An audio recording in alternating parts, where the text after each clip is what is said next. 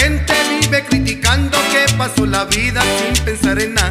Pero no sabiendo que yo soy el hombre, que tengo un hermoso y lindo cafetal.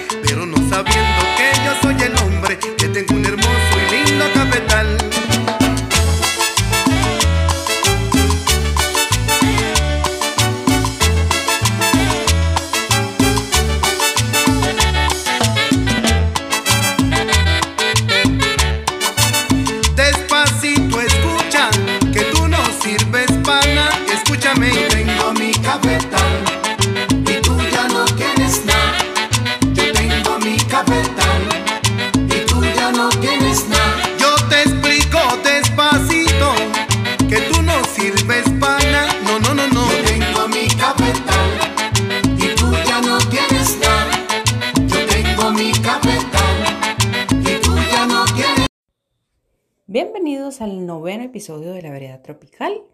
El día de hoy nos acompaña Aida Luz. Queremos darle las gracias por su sintonía y muchísimas gracias a los amigos de Café Koi por siempre enviarnos café de buena calidad.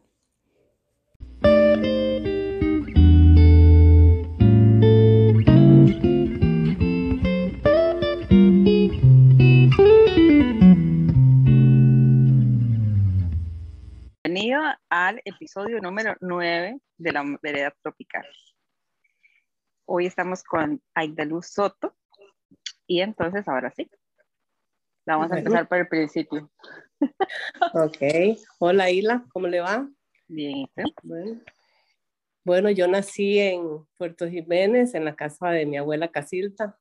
Mm, Empecé, empiezo a tener mis primeros recuerdos de niñez ya en la vereda.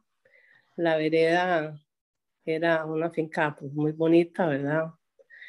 Y era una casa que tenía un cuarto, de, un cuarto de madera, con piso de, de madera, que era donde dormíamos. Después un, un que era donde estaba la cocina, que ahí comíamos. Y una, un, otra casita pegada al zaguán, eran tres apartamentitos, que era la cocina. La cocina era de- de piso de tierra. ¿Qué es un zaguán? Sí. El zaguán es, es un espacio entre, la, en- entre el dormitorio y la cocina.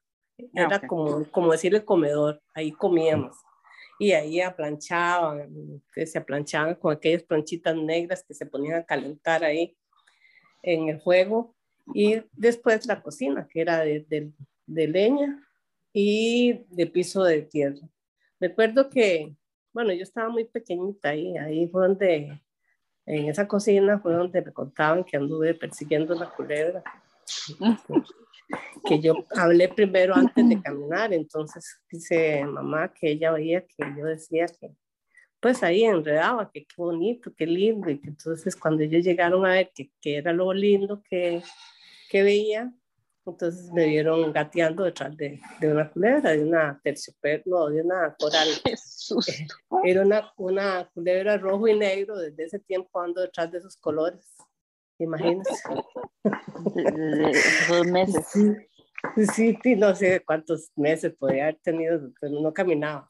Y no, ten- no puede haber sido eh, mm, muy pocos porque yo caminé como de nueve meses, entonces este, tiene que haber sido que seis, siete meses, no recuerdo. Qué, qué susto. Este, nosotros, mm, ahí en la finca, en la vereda, había un pozo. En el verano, como la finca estaba como una lomita, entonces en el verano se secaba. Entonces papá lo cerraba con madera para, para evitar peligro que nos, algunos nos fuéramos ahí. Ujú.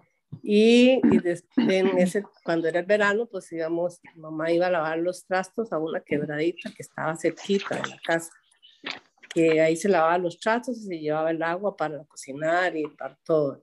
Ay, fue Más ¿se tenían que adelante, trastos allá? Sí. O sea, no Sí, llevaban sí. el agua para lavar los trastos no, en la cocina. no, íbamos a la, mamá iba a lavar los trastos, íbamos, era mucho, un montón. Nosotros íbamos a, a- a acompañarla y sí, a chirotear ahí, a, a bañarnos ahí en esa quebradita.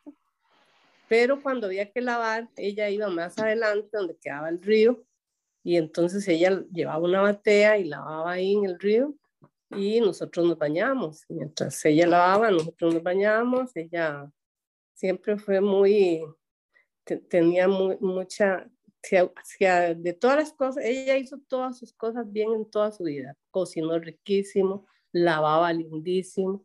Entonces ella ponía la ropa este, con jabón azul en las piedras a que se calentaran y casi que se secaban y después las aporreaban en, una, en una batea y esa ropa quedaba limpiecita, ¿verdad? Mientras nosotros nos bañábamos, ya cuando nos íbamos para la casa, ya íbamos bañados y, y, mudados, ¿verdad? Con ropa limpia. Ahí, en, esas, en, esa, en esa vuelta de, esa, de ese río, ahí donde enseñaron Célimo y, y, el CIDES a, a, nadar a Santo, ahí era donde lo tiraban. uno lo tiraba a un lado, el otro lo recogía en un otro lado. Y entonces, este, ahí, de, de ahí recuerdo eso, esa parte muy bonita. Recuerdo también que vivimos en un lugar, que, en otra finca que se llamaba La Estrella. Era, era eh, donde está ahorita un asentamiento que se llama El Ñeque. Toda esa, toda esa finca era de papá. Entonces, pero nosotros vivíamos al final de la finca. El, el vecino de nosotros era un señor que se llamaba don Fermín Rueda, que hablaba durísimo y entonces ese era como, estaba como a los 100 metros de la casa. La casa que teníamos ahí, sí no la recuerdo muy bien, pero sí me acuerdo que estaba cerca de una quebrada, porque como no había agua, todas las casas tenían que estar cerca de las quebradas. Pero ahí sí, mamá, para, para utilizar el agua de la quebrada, la hervía, porque los vecinos de, de los dos lados tenían chancheras, incluso nosotros también teníamos una chancherita. Y una parte del chiquero o del corral donde estaban los, los, los chanchos quedaba metida dentro del agua para no tener que jalar el agua, para que los chanchos tuvieran donde tomar. Entonces, imagínense esa agua como venía. Entonces, mm. mamá, para tomar y para, para, para cocinar, siempre este, hervía el agua. Ahí siempre tomamos agua hervida. Después, eh, ahí me acuerdo de una historia que de, uno de mis hermanos, pero no me acuerdo exactamente cuál de ellos es. Tal vez en el momento que ellos se acuerden me digan cuál de los dos fue. De que el vecino de nosotros, don Fermín Rueda, llegaron a pasear en una Semana Santa unas nietas de él. Una se llama Cecilia y el otro se llama Teodora. Para Semana Santa se hacían muchísimas cosas. Mamá hacía mieles de, todo, de todas cosas, miel de, de papaya, panecitos, este, de todo se hacían. Esa era la costumbre de los chilicanos y ella la, la tuvo muy arraigada, de hacer este, cosas muchísimo dulces para comer en el periodo de, de, de la Semana Santa, porque no, no le permitían uno comer nada de carne, ¿verdad? Era, me acuerdo. Eh, sí, y entonces este, también había unos palos de coyol este, que se en esa época, pues se cortaban. Entonces, eh, ahí yo me acuerdo de que había un palo de coyol y, se recogía la, la, chicha de coyol. Al principio, esa, esa, ese vino de coyol era dulce, como un fresco, pero a medida que iba pasando los días, se iba fermentando. Y ahí esa, bueno, me imagino que con eso era que se fumaban los, los indios, porque cuando se fermentaba era, era alcohol legítimo. y, una vez cuando ellos llegaron a pasear, este, ellos muy atentos, uno de los dos les invitó a la muchacha a tomar este vino de coyol. Y el vino, el vino estaba ya muy, ya bien fuerte y yo no sé por qué cuando, cuando le quitaron las hojas de plátano que le ponían, el, el, vino tenía como unos gusanillos, como unos gusanos, ¿verdad? Entonces no querían tomar vino. Entonces, este, creo que fue Célimo, muy persistente. Les, decía que no, que esos gusanos eran parte de la, del vino y que esto y que lo otro.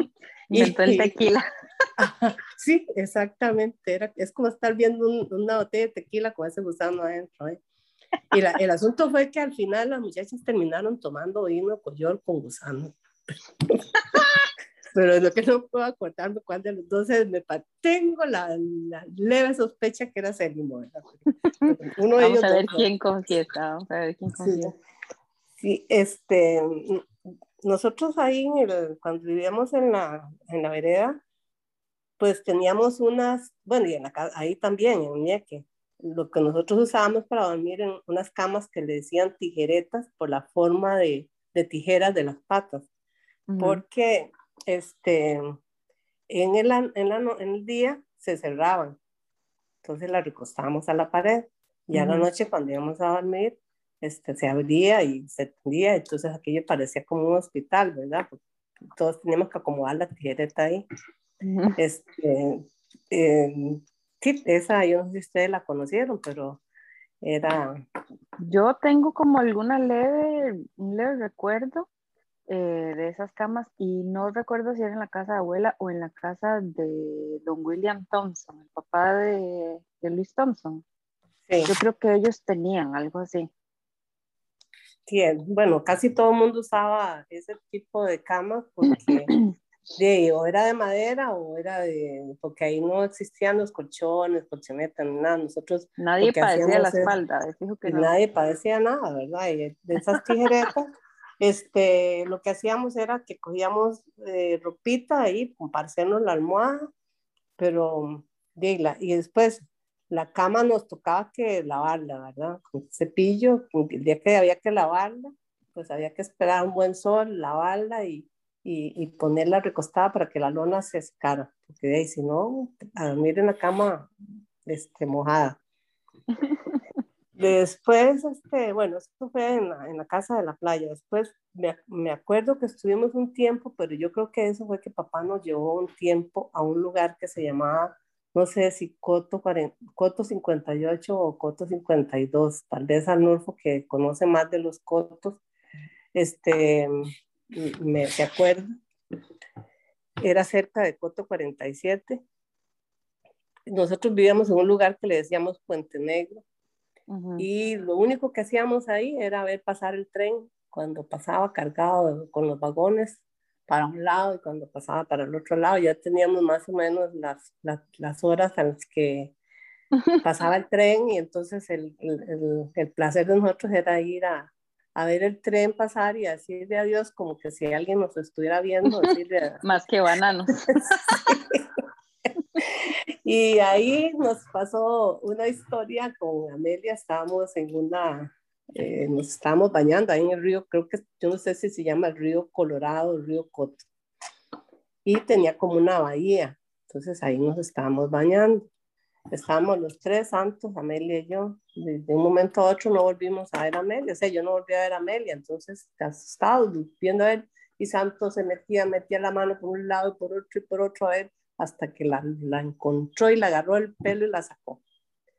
Y, y ella, ella, ella creyó que estábamos jugando, ella creyó que era un juego aquello, y entonces nosotros asustados, ¿verdad? Porque de ver que, claro, eso fue en cuestión de segundos, ¿verdad? Se perdió, la, metió las manos, la buscó y la agarró y la sacó. Y ella, ¿Cuántos años tenía?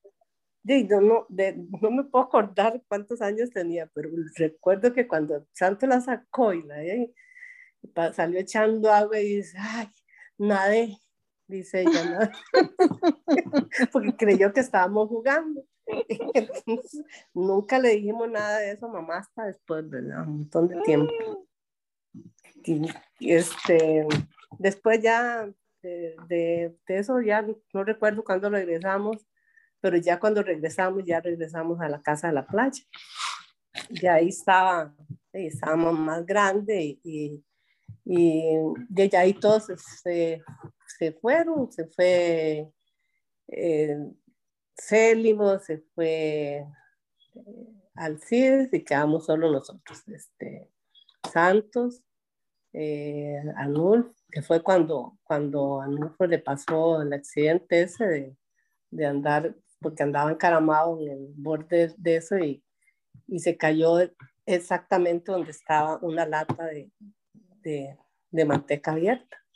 y esa vez yo digo que, que mamá seguro tenía esos ángeles protectores que ahí en esa finca este, pasaron dos milagros que, que yo ahora considero que fueron milagros. Me acuerdo que ella cuando Anulfo estaba ahí desangrándose, de, no hizo otra cosa más que, que echarle café para pararle la sangre y decirnos a nosotros, vayan a la, a la, a la playa a ver si pasa alguien. Y vivíamos, imagínense, ir con la esperanza que alguien pasara. La marea llena, no había camino, solo por la playa y, y estábamos aislados. Y entonces nos fuimos con ella, con él envuelto y nosotros, y nosotros, pues no nos podía dejar solos ahí. Y entonces, de pronto vemos un, de seguro mamá rezaba tanto que, que vemos un, un, un bote. Y entonces empezamos a hacerle señas con un trapo y hacerle señas con el trapo y el trapo. Y mamá pidiendo que nos viera y cuando vemos el, el bote que coge con dirección a, a la playa donde estábamos. Era un señor que se llamaba Manuelito Zamudio, que vivía por más allá de nosotros. Y él hacía viajes a Golfito, él sacaba cosas para vender a Golfito. Y entonces él vio que llamábamos, no sé, que hacíamos señas y llegó.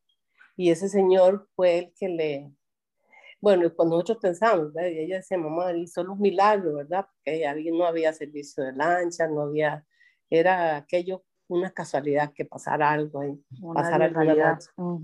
Y era como un milagro, ¿verdad? Y el milagro pues sucedió, pasó esa lancha y, y era ese señor, nunca se me olvida a mí, y el señor nos llevó a, a, a Jiménez. Yo me imagino como ese entonces, eh, señor, ¿y qué era de, de remo, la lancha? No, no, era, eh, eh, tenía un botecito como de, de esos 25 caballos de fuerza, así, una cosita Yo pequeña. me imagino cómo iba ese señor para Jiménez. Sí, y que entonces ya lleno de, de plátanos y yuca y, y Ujú, gallinas y todo lo que se pudiera vender. Pero el señor pasó y nos llevó.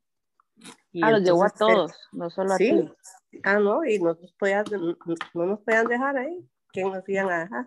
Ujú. Y entonces, ya, yo me acuerdo que cuando llegamos allá estaba, creo que, no, creo que era una, creo que era doña Claudia la que estaba ahí ya enfermera. Y de ahí, mamá le había echado el poco de café a, a Arnulfo Qué ahí para, que- para, pararle para pararle la sangre. Lo que hizo fue regañarla toda, ¿verdad? Que ahora Claro, supuesto. Había que lavarlo y costó lavarle aquello, pero bueno, por lo menos de esa e- e- era algo desesperado para ella, ¿verdad? Por supuesto, esa era su reacción. Ajá. Entonces, de ahí. Y bueno, al, al, al final del camino, a pesar de todas las cosas que pasó, pues ahí está Nolfo, ¿verdad? Gracias a ese milagro Sí, que, que pasó ahí. Y después también me acuerdo de algo que sucedió ahí, eso sí lo vi, ya, ya, ya regresando ahí a la casa de la playa, que ahí ya estábamos más grandes y hacíamos muchísimas diabluras. Ya, y Amelia se fue apartando porque Santos y yo estábamos más, más, más grandes. Arnulfo ya se dedicó al comercio después, porque le gustaba mucho andar vendiendo lotería y cosas, entonces estaba muy poco en la casa. Entonces los que estábamos más en la casa éramos Santos y yo. Y, y un día mamá se levantó en la mañana y dice, no, no salgan al patio, dice, ni levanten, ni levanten una lámina de esa que había ahí. Entonces me dice, porque es que anoche me soñé, que el, el negro levantó la, la, la, lámina de zinc y había una culebra de, de, debajo de la lámina de zinc y que la culebra lo había picado. Claro, el negro no estaba ahí, pero ella soñó eso. Entonces ella le tenía muchísimo miedo a las culebras, ¿verdad? Entonces, pero igual, este, había un, un peón ahí que le decíamos, no me acuerdo cómo se llamaba, porque solo lo conocimos por Cañero. Y entonces cuando Cañero llegó, este, mamá le dijo que, que revisara ahí, eh, debajo de esa lámina de zinc. Entonces mamá cogió una varilla, ¿verdad? Y levantó la lámina de zinc. Y exactamente como ella se lo soñó, ahí estaba la culebra arrojada este, debajo de la lámina de zinc. Y, el, el, este, y el, pero la culebra estaba dormida. Entonces este, el señor la mató, pero eso mamá se lo soñó antes. Uh -huh.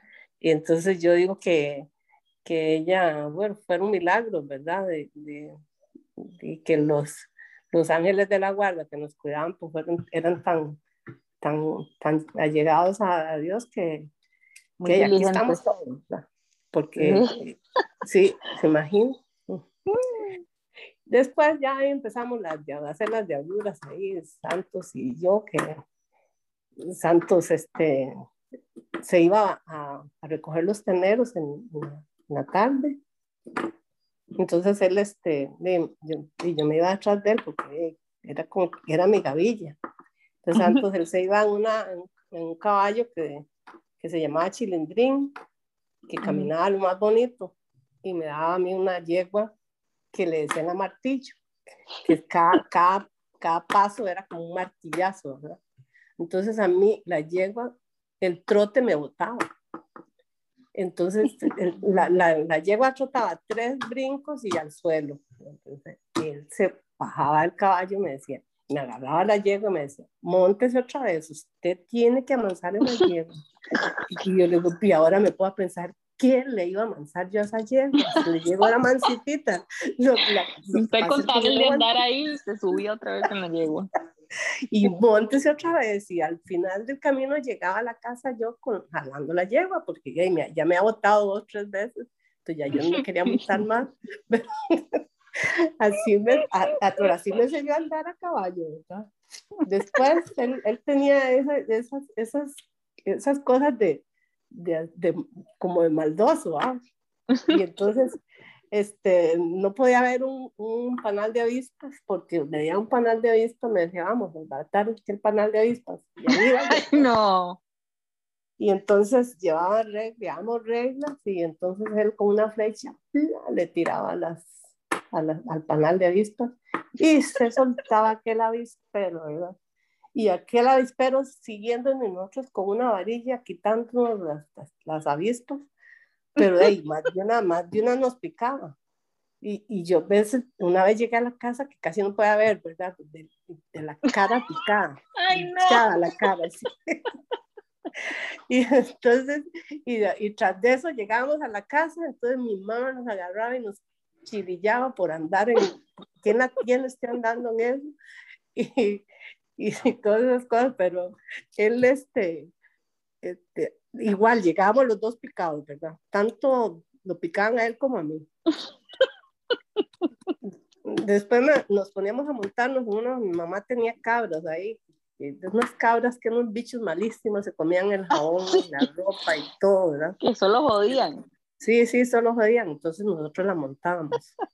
Y, una vez una yegua de esas casi me mata, porque la, eh, una llegó una cabra, porque yo me monté en la cabra, pero la cabra no me botaba, porque yo me agarré, era buena para montar, ya Santo me ha enseñado con el martillo. Los métodos eran este, efectivos. Sí, claro, entonces iba la, iba la cabra, sopla, yo bien agarrada a la cabra, y de pronto veo que va a pasar por un, por un alambre de púas. Y yo, ahora sí es cierto que aquí, y ahí no me quedó más remedio que tirarme, soltarme de la, de la cabra y, y tirarme porque de ahí hubiera quedado pegada en el alambre. ahí se me quitó la gana de andar, de montar cabras, ¿verdad? ahí fue donde donde mi queridísimo hermano me botó la cadena, ¿verdad? También, este, los, deportes que teníamos nosotros era eso, ¿verdad? Andar a caballo, nos montábamos en los cabros, mm, a montarnos en, eh, subirnos en cuanto palo había ahí, de payaba, de lo que fuera, y irnos a la playa. Ahí tenía, en la playa había una, una entradita ahí como una, como un canalito que ahí cuando la marea secaba quedaba apenas un riachuelo, cuando la marea subía pues quedaba la profundidad. Ahí, este, ahí donde Anulfo me botó la cadena.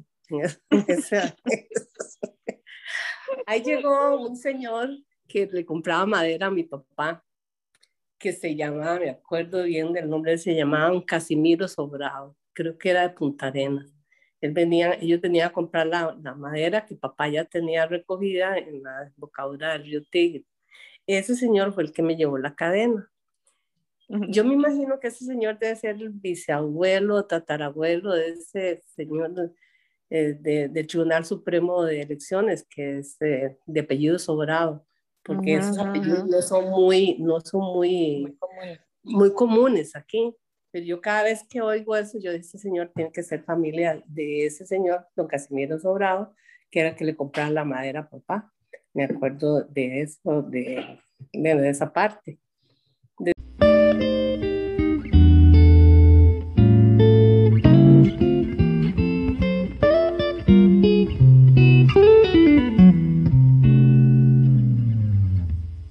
Esto ha sido todo por hoy. Este episodio fue grabado en el mes de septiembre del 2001 en Irvine, California. Con ustedes su host, Ileana Soto. Muchas gracias por escuchar. Ya la gente criticando vive que tú no sirves para nada. Oye mamá.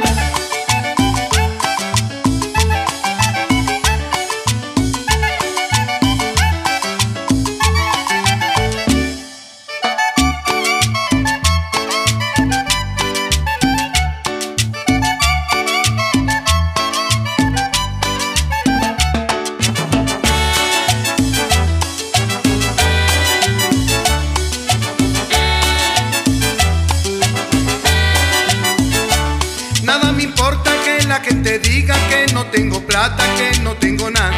Nada me importa que la gente diga que no tengo plata, que no tengo nada. Pero no sabiendo